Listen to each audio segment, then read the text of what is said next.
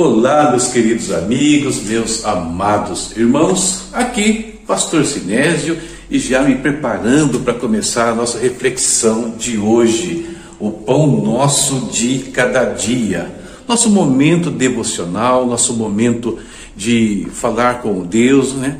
Então, enfim, abençoando nossa casa, nossa vida e a nossa família. Um quadro do seu canal, a palavra responde. Vem comigo, vamos meditar e falar com o Pai?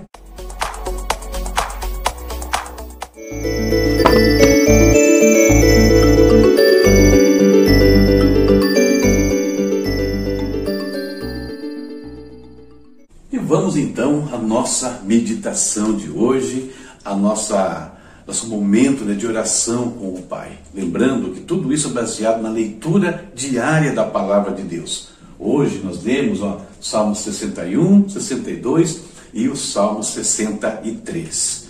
O tema que eu quero meditar com vocês, baseado num dos salmos, é esse aqui, ó. Sede e fome de Deus. Olha o que Davi diz no Salmo 63, nos versos 1 e 2. Ó Deus, tu és o meu Deus. Eu te busco intensamente. A minha alma tem sede de ti. Todo o meu ser anseia por ti numa terra seca, exausta e sem água.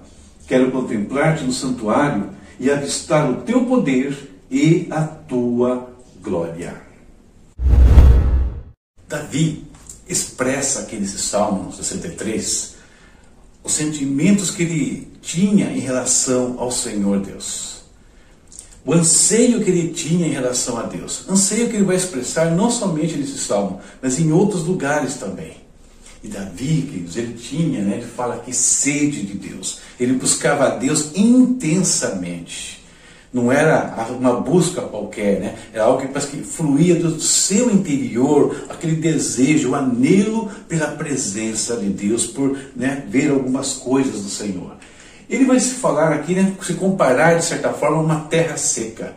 Eu não sei se você teve a oportunidade de ver uma terra seca, aquela que racha, inclusive. Eu já tive né, isso, essa oportunidade de ver. Nós vemos isso no Nordeste brasileiro. É aquele lugar que você joga um balde de água e o balde simplesmente, e a água né, simplesmente desaparece. Se não jogar muita água, a terra não dá sinais ali de mudança.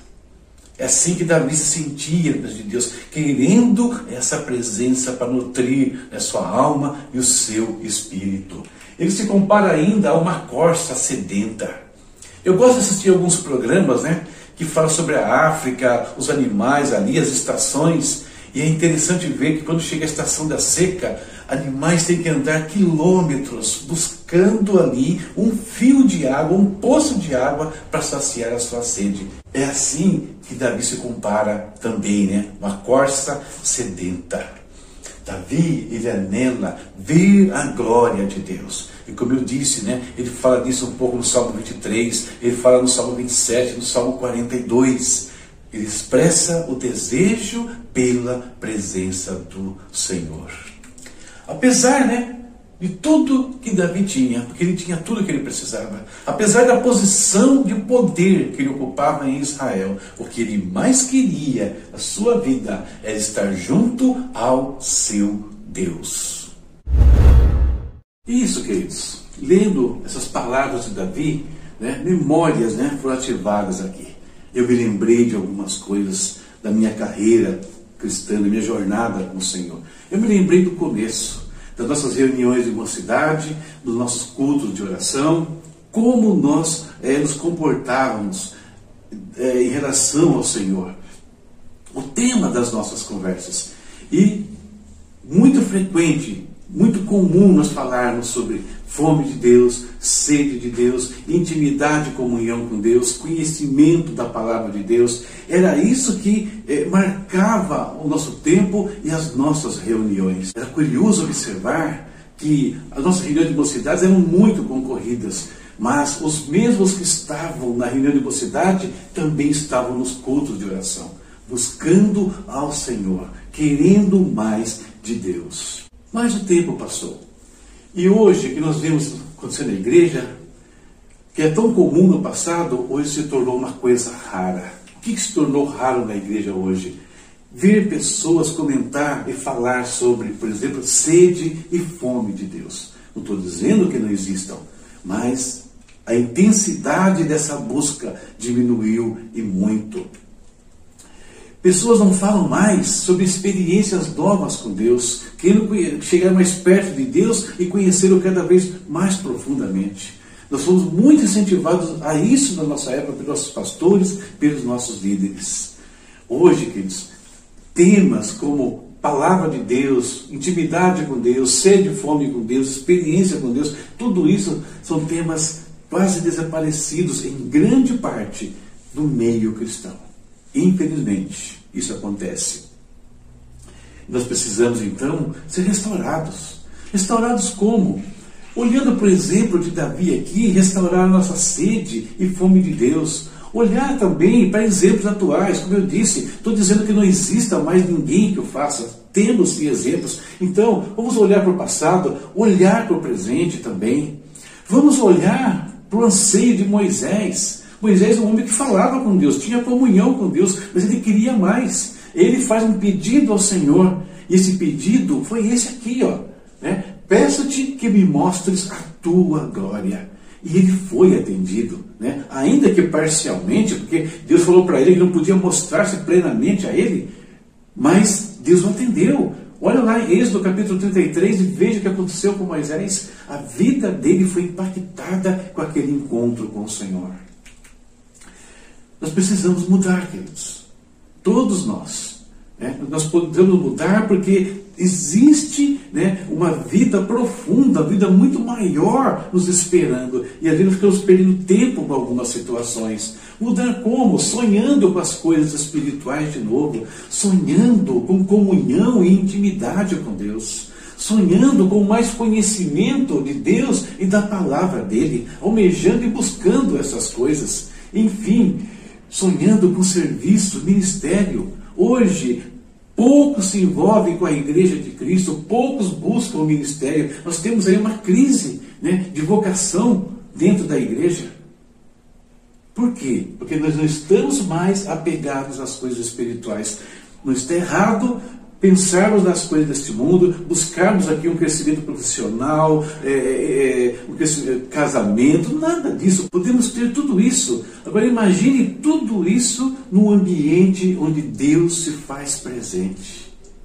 Quão melhor será o casamento, a profissão, os estudos, é, o lazer, tudo onde Deus estará sempre conosco, né, nos envolvendo e nos abraçando. Nós precisamos mudar, né? Que essas coisas restaurem nossas vidas. Sabe por quê?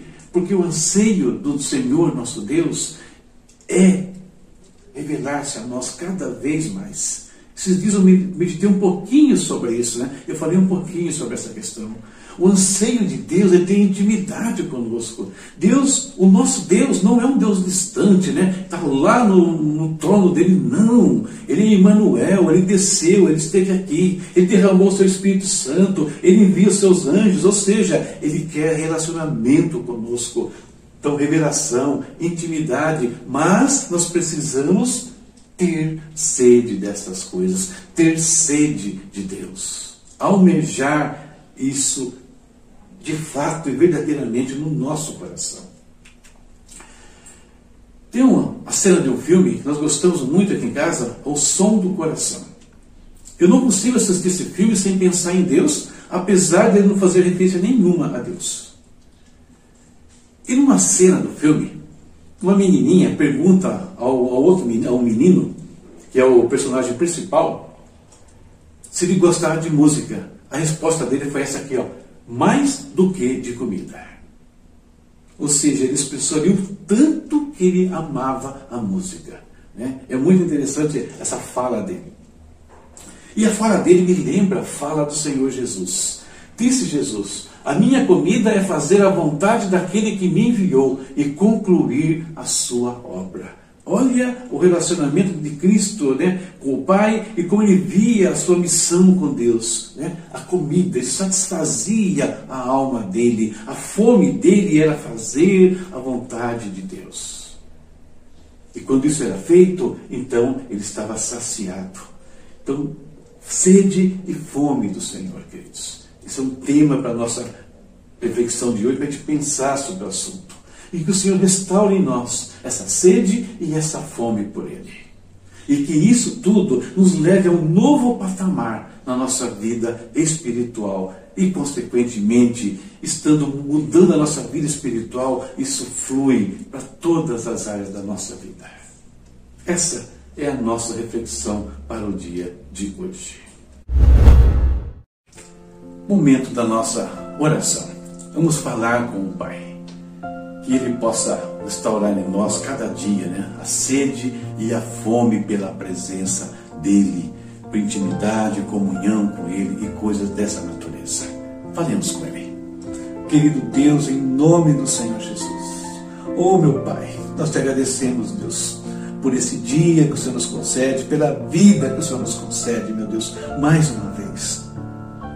Obrigado, Senhor Deus, porque o Senhor tem nos protegido, o Senhor tem trazido aos nossos lares a provisão que nós necessitamos diariamente, meu Pai. Muito obrigado por tudo, Senhor.